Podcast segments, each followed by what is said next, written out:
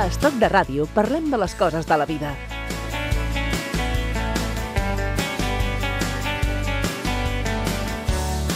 I avui parlem de les eh, fundacions. Quim Mortí.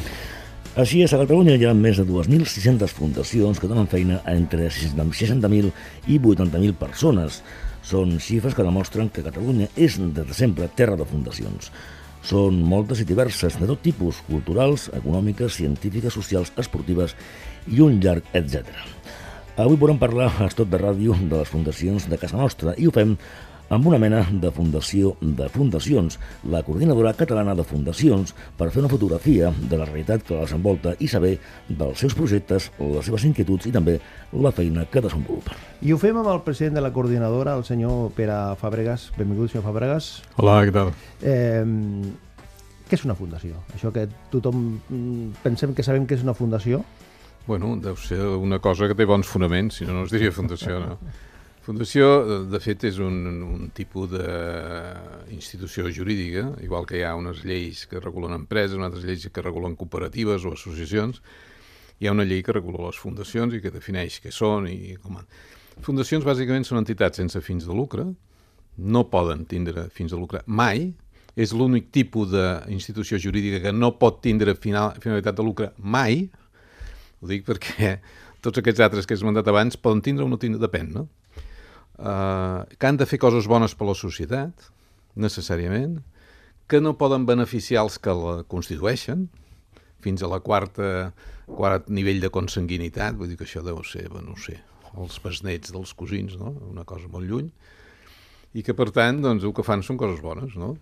Llavors, eh, com deia, eh, n'hi ha moltes a Catalunya, hi ha una gran tradició, i n'hi ha tots els sectors, és dir, no? de gent que vulguin fer coses ben fetes n'hi ha tot arreu. I quan algú diu això de les fundacions és per pagar menys, impo menys impostos. Això no és veritat, és estrictament fals. És a dir, les fundacions es tindria que veure, un, eh, quins impostos s'estalvien o paguen els que donen diners a una fundació, i després quins impostos s'estalvien o paguen les pròpies fundacions quan fan anar. No? I les fundacions paguen exactament, eh, per exemple, a nivell d'impost de societats, el mateix impost de societats que una empresa. Què passa? Que com que la seva finalitat és tindre un benefici zero, paguen zero. Si una empresa té un benefici zero, paga zero. Llavors no sé quin és l'avantatge fiscal. Els que donen a una fundació doncs poden tindre una desgravació de l'impost de la renta de les persones físiques, el famós IRPF, de l'ordre del 35%. Això ens pot semblar generós o no, però si agafes el cotxe i te'n vas eh, aquí al país d'aquí al costat, que és França, eh, per lo mateix, en lloc de desgravar el 35%, desgraven el 66%. Per tant, és més aviat poc. És a dir, és a dir que fiscalment eh, no estem a l'alçada de la resta d'Europa? De la no, resta, no, no, no. Hi ha, molta, hi ha molta diferència? Hi ha molta diferència, sí. Aquí eh, sempre han sigut les lleis aquestes... Això ve de la llei del mecenatge, que és de l'any 2002, que és una llei espanyola. Eh? Llei de fundacions en hi ha a 10 autonomies hi ha llei de fundacions, la llei catalana és la primera que es va fer, no? però la part fiscal, el dels impostos, s'ha quedat a Madrid, és dir, una sola llei per a tot el país. No? Llavors, això és una llei del 2002 que el ministre Montoro va tocar i va suavitzar una mica o va millorar una mica a l'estiu del 2014, fent això de que els primers eh, 150 euros desgraven més, però bueno, al final de tot això, el que passa és això. Llavors això porta, porta a que un espanyol mig eh, doncs dona 22 euros a l'any, quan un europeu mig dona 90 euros a l'any i un americà mig dona 900 euros a l'any. La diferència està aquí. No, esclar, té que veure amb una cosa i l'altra. No? Eh, senyor Fàbregas, aquesta problemàtica del tracte fiscal als donants de fundacions s'afegeix ara la reclamació que fa el senyor Montoro de l'IVA de les subvencions de les fundacions. Com està sí. això? Bueno, aquest és un tema que sabeu que és un tema conflictiu, va començar fa uns anys fent eh, inspeccions a les fundacions de recerca, després això s'ha anat passant també a les fundacions de cultura, eh, TV3 té un problema important amb aquest tema, no? Això és que de repent doncs el Ministeri d'Hisenda o la inspecció, que depèn del Ministeri d'Hisenda, decideix que les subvencions que ha donat l'administració pública a diferents entitats eh, doncs que tenien que pagar IVA. que vol dir el 21%, no? Esclar, quan algú li venen que fa 5 anys va rebre una subvenció que s'ha gastat i que ara eh, d'aquella subvenció que ja no hi és uh, ha de pagar el 21% d'IVA a l'administració pública, al Ministeri d'Hisenda, el problema que genera, tu imagina't, no sé, una fundació de recerca que ha fet amb aquella subvenció un edifici, no? I que els diners estan a l'edifici. Diu, no, ara el 21% és, és, és, és, clar, és impossible, no?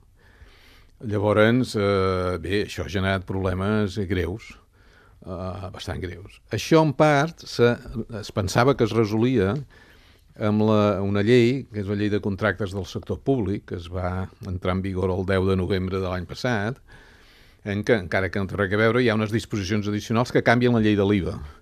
I diuen, miri, escolti, doncs, a partir d'ara, d'acord amb les sentències dels tribunals europeus, doncs eh, això ja no es podran reclamar les subvencions en una sèrie de casos.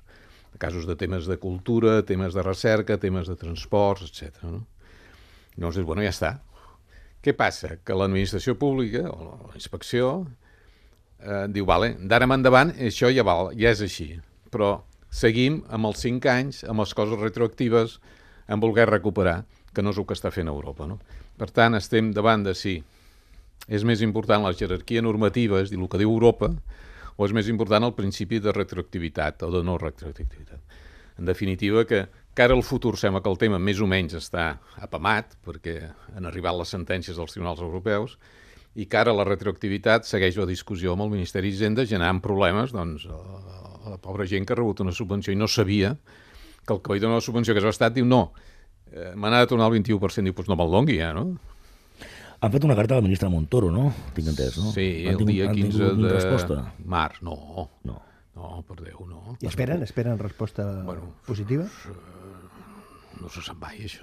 És a dir, vam fer una carta a una sèrie d'institucions eh, bastant importants, des del Conca, sí, es diu el Consell Nacional de les Arts, l'Associació Catalana d'Entitats de Recerca, la Coordinadora Catalana de Fundacions, el Centre de Regulació Genòmica, bueno, etc. Fundació Pasqual Maragall, i tota una sèrie d'institucions dient-li, escolti, doncs eh, tindríem que mirar de suavitzar aquest problema, perquè esclar, això no és una gent que ha volgut evadir impostos, sinó gent que ha fet el que tenia que fer i que de sobte li han dit, escolti, ara hem decidit que ho interpretem d'una altra manera, per tant pagui. I diu, home, si no els tinc aquests diners, no? Llavors, esclar, s'ha de trobar una solució, no? És a dir, una part del problema de TV3 conegut és això, no? És una reclamació molt important. No? Avui estem parlant aquí a Estoc de Ràdio de fundacions.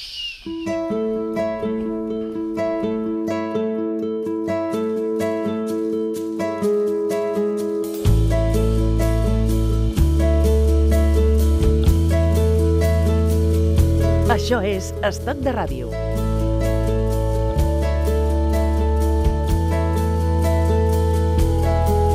La coordinadora que vostè presideix, eh, senyor Fàbregas, 40 anys ja d'història, déu nhi eh? Bueno, home, toca. Sí, aquest any fem 40 anys. 40 anys. A veure, la coordinadora eh, es va crear quan va aparèixer la primera llei de fundacions. Eh, llavors les fundacions que existien per aquí van decidir eh, al començament associar-se per intentar doncs, ajudar-se i, i d'això fa 40 anys. Sí. 40 anys de fundació i 4 anys vostè com a Sí, Cap visible jo acabo la el meu mandat no? eh, ara, vull dir, quan fem assemblea, que el farem el mes de juny, teòricament l'acabo, sí, sí. I vaig començar a fer de president d'això l'any 2014, uh, i per tant el 2018 acabo. I vol repetir o no? Bueno, jo, si surt gent que es presenta, estic encantat. Digues 4 anys de, de treball al capdavant de la coordinadora, com han anat? Han anat molt bé, jo crec que han anat molt bé, però bueno, això ho han de dir les fundacions associades i la pròpia societat, no? Jo crec que vam agafar una, una institució que tenia un, molts anys d'activitat i el que hem fet és fer un gran esforç per intentar-la modernitzar, per intentar portar-la cap aquí. Què vol dir això? Pues que en quatre anys, per exemple, doncs, des del primer any hem aconseguit que la coordinadora estigués auditada i hem penjat l'auditoria a internet perquè no tenim res que amagar. No? La coordinadora tenia dos comissions, una comissió de fundacions d'educació i una altra de fundacions d'àmbit social. Després hem creat una comissió de fundacions de recerca i tecnologia, hem creat una, fundació, una comissió de fundacions de cultura i probablement en el 2018 en crearem una de fundacions de salut. És a dir, d'alguna manera anem enxamplant el vano. No? fent molta més formació. Esclar, el problema que tenen les fundacions és que no hi ha cursos universitaris de, com, de què és això d'una fundació, no? I com són els cursos de formació per les, eh, de, de formació per les fundacions? Bueno, eh, expliquem de tot, però vull dir, expliquem eh, quines són les funcions o què ha de saber, per exemple, un patró d'una fundació. El patró d'una fundació és les persones que tenen tota la responsabilitat, no són els propietaris, no poden cobrar per llei, però tenen tota la responsabilitat. Llavors dius, home, doncs potser que sàpiguen, eh, tinguin elements de, quin és el marc no? on, Clar, on, on estem. No? Perquè estan assumint una feina molt important, no? Però vull dir, mm, hi ha això, hi ha un pla de comptabilitat específic de fundacions a Catalunya, vull dir que s'ha de fer d'una determinada manera, no es pot fer la comptabilitat com en una empresa, té les seves peculiaritats, tens que ensenyar les fundacions en el seu moment es van crear per donar diners, ara han d'aprendre a demanar-ne de diners per després poder-nos donar, no? eh, bueno, tots aquests temes de, de demanar diners no són senzills, no? És, també són tècniques que s'han d'aprendre. Bueno, expliquem coses d'aquestes. Sí. És senzill eh, configurar una, eh, precisament una fundació? El, el, el procediment administratiu o també és eh, complex, és dilatat, és difícil? Bueno, no, és dir, eh, hi ha un, la llei ho regula això, no? És dir, d'alguna manera la, les fundacions a Catalunya estan eh, governades per eh, la llei catalana de fundacions, que de fet és una part del llibre tercer del Còdic Civil de Catalunya, una cosa molt complicada, que l'última edició és 2008, tocat el 2012, i una llei de protectorat del 2014. En tot això fa un cos legal, que vol dir que el que vigila les fundacions, té el registre, les vigila, les controla, les ajuda, o que vulguis, és el Departament de Justícia de la Generalitat, concretament la Direcció General de Dret i Entitats Jurídiques. Tant allà està el registre. Tu vols fer una fundació, has d'anar allà i dir, escolta, vull fer una fundació. Llavors la llei et diu que hi has de posar 30.000 euros, mínim, que els pots desembutxacar en 5 anys, no? I que et demanaran allà, bueno, que hi hagi un patronat, de gent que no estigui inhabilitada, no sé què, gent, diguem, normal, seriosa, no? Uh, que estigui clar quina és la voluntat del fundador, dels fundadors, què volen fer amb allò. Aquí és molt important, en una fundació, la voluntat del fundador va passant al llarg del temps. No? I aquesta fundació és per ajudar a nens pobres de Reus a saber llegir, no? I no és per ajudar a malalts mentals de Tarragona. És, és dir, cada cosa té les seves d'això, no? Bé, i llavors, normalment, el que et demanaran és un projecte, un pla d'activitat a dos anys que demostri que el que tu dius que vols fer, doncs eh, es pot fer, amb els diners que hi poses i això per no fer per no registrar una fundació, diguem, en fallida des del primer dia, no? que no fa el que... Aplegueu més de 500 fundacions, no, si no tinc mal entès, no? A la coordinadora, sí. 500. Hi ha alguna fundació curiosa, senyor Fàbregas?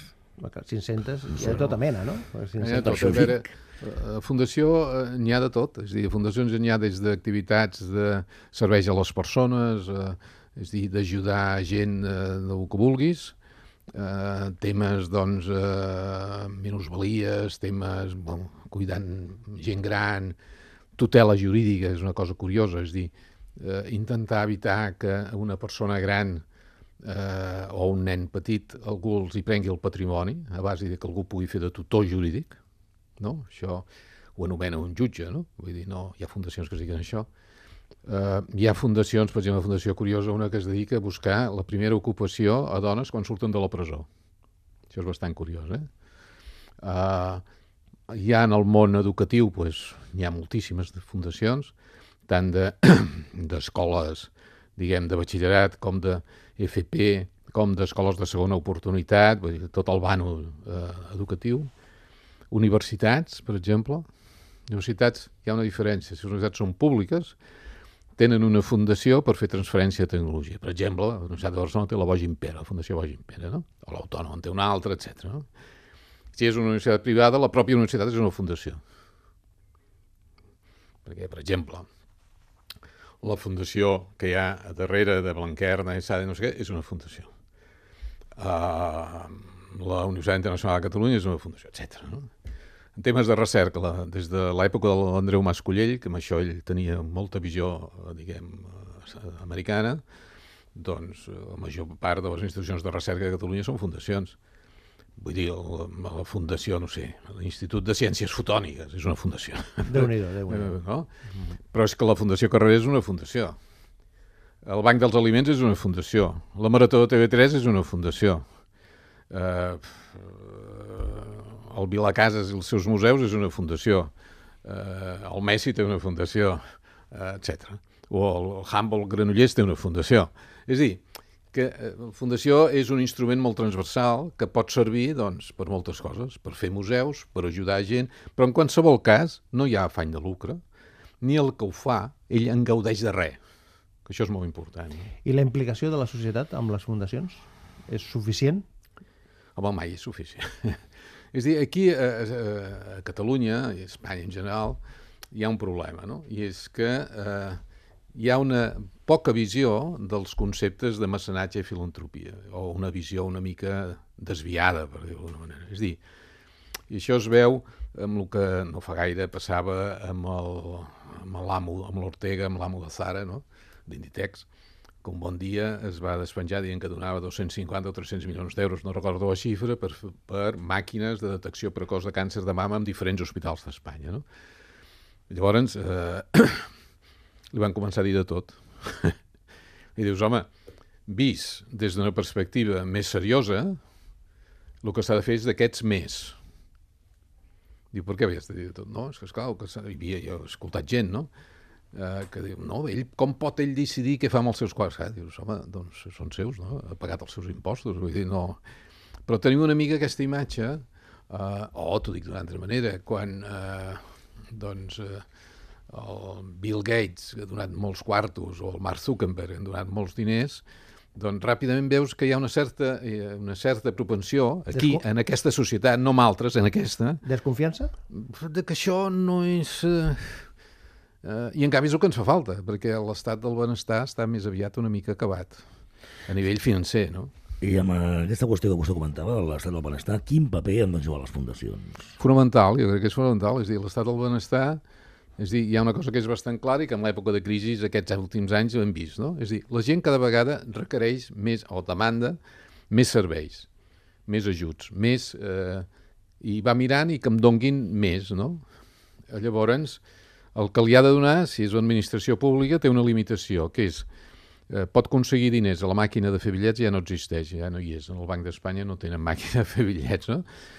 I la manera que una administració pública aconsegueixi recursos és, un, pujant impostos, i estem en aquest moment els tipus impositius a Catalunya són dels més alts d'Europa, per no dir els més alts d'Europa, Vull dir, no estem allò que Madrid diu, no, ara traurem el que quedava, del poc que quedava de l'impost d'associacions, de l'impost de no sé... No, aquí estem els tipus dels més alts d'Europa. No? Uh, per tant, límits per pujar això n'hi ha relativament pocs. I dos, l'altra manera d'aconseguir diners és endeutar-se. Aconseguir... Bueno, Catalunya no pot sortir als mercats internacionals, per això depèn dels diners que li dona de la FLA del Montoro, Uh, I Espanya, quan va començar la crisi, es tenia una deuta que era el 30% del PIB, ara supera el 100% del PIB. També té límits l'endeutament, perquè clar, un banc deixa mentre es pensa que li tornaran algun dia. No? Evidentment, evidentment. Llavors això té uns límits. Si eh, això té uns límits vol dir que o dinamitzem la iniciativa privada de la societat civil de debò eh, per fer coses, com ha sigut tota la vida. És dir, en aquest moment tu te'n vas, per exemple, eh, no sé, en alguns pobles de Catalunya i et pots trobar un hospital que és una fundació creada fa 600 anys per uns senyors que van pensar que això feia falta fer-ho i que han passat 600 anys i ho segueixen fent i han passat per tots els règims polítics, econòmics, fiscals, i són. No hi ha cap altre tipus d'institucions que duri 600 anys. Però això és el model nord-americà, no? De que les fundacions eh, fan la substitució del paper de l'Estat, de l'administració. Bueno, fan la gent, no? És que, és clar, el problema és que una cosa és que és públic i que és privat, i una altra cosa és que és estatal i que és públic, que no és exactament el mateix, no? però vull dir, bueno, si no arribes i hi ha gent disposada a ajudar els demés, no perquè l'obliguen amb uns impostos que li pren els diners de la butxaca i un altre decideix què es fa amb aquells diners, sinó perquè ell pot decidir ajudar els demés. Per això plante plantegen vostès un millor tracte, tracte fiscal per les, bueno, per, per les aportacions a les donacions. Sí, és dir, això depèn, de, diguem, la generositat de la gent depèn de dues coses, o de tres. Una, que la gent sigui generosa, i a Catalunya la gent és generosa. I això ho veus amb una cosa que només existeix aquí, que és la Marató de TV3. S'ha intentat repetir en diferents llocs d'Espanya, d'Europa, doncs no ho han aconseguit. Aquí ho han aconseguit, ho aconsegueixen cada any. Com passa això? Bueno, perquè la gent és generosa, o és sensible al patiment dels demés, o el que tu vulguis. No? Segona cosa, això ha d'estar ben vist. No ha d'estar mal vist, sinó que ha d'estar ben vist per la societat. Ajudar una fundació. És clar, donar diners. Tercera cosa, hi ha d'haver-hi uns avantatges fiscals per fer-ho més senzill, no? Vull dir, això... Senyor Fàbregas, la coordinadora com ajuda a la creació de noves fundacions? Bueno, intentem ajudar, és dir, nosaltres ara tenim cinc, quasi 600 socis i, bueno, fem, la, la coordinadora té tres finalitats, o quatre finalitats estatutàries. Una és representar el sector fundacional de Catalunya davant doncs, de les autoritats, dels mitjans de comunicació, etc. No? Dos, fer networking de fundacions. És dir, que les fundacions de mateix es coneguin, es tractin, s'ajudin, etc. No? Això es fa a través de les comissions. Tres, fer serveis, això que bàsicament és formació i això, no? I quatre, és ajudar el, que, el senyor que vol, o qui sigui, que vol fer una fundació, home, doncs tenim models d'estatuts, eh, etc. no? Podem, eh, perquè, esclar, es creen fundacions cada any a Catalunya. Només us dono unes xifres, no? És a dir, l'any 1995 a Catalunya hi havia 1.000 fundacions registrades, el registre de la Generalitat. L'any 2000 eren 1.500, ara són 2.600. Això què vol dir?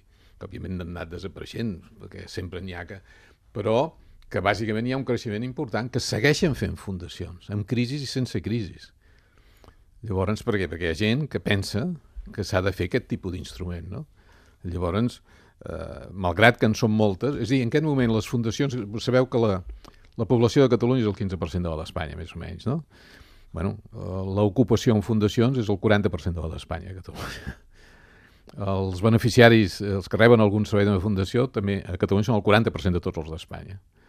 Per tant, aquí hi ha una presència molt més activa que en molts altres llocs. Ara, si hi hagués més diners, més facilitats fiscals, més etc, més suport mediàtic, deixem-ho dir d'alguna manera, doncs tot això podria doncs, créixer. No?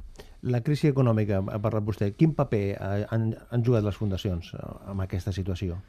Bueno, un paper molt important perquè de sobte s'han trobat en que eh, la demanda social creixia, imagina't un banc dels aliments, per dir alguna cosa, no? que diu, escolta, hi ha més gent que demana, sí, esclar, hi ha més gent que demana perquè no arriba, perquè hi ha més aturats, etc. No?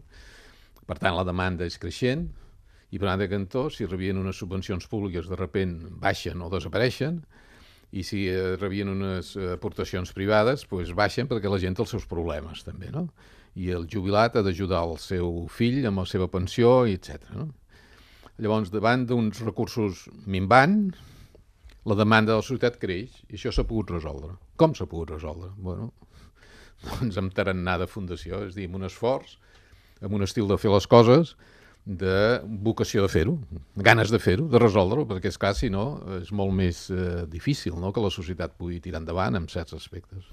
Les relacions amb les, amb les, amb les administracions, més enllà d'aquest eh, conflicte eh, fiscal administratiu amb el govern central, són fluides? Tant sí, el... home, el tema dels impostos sempre és complicat amb el Ministeri d'Hisenda, no? Però, eh, a veure, amb el, amb el que, diguem, vigia les fundacions, que és el protectorat, que és la Conselleria, el Departament de Justícia, les relacions són molt bones, no? Per què? Perquè també intentem que les fundacions que vegades siguin més transparents, siguin més modernes, siguin més... No sé si m'explico, no?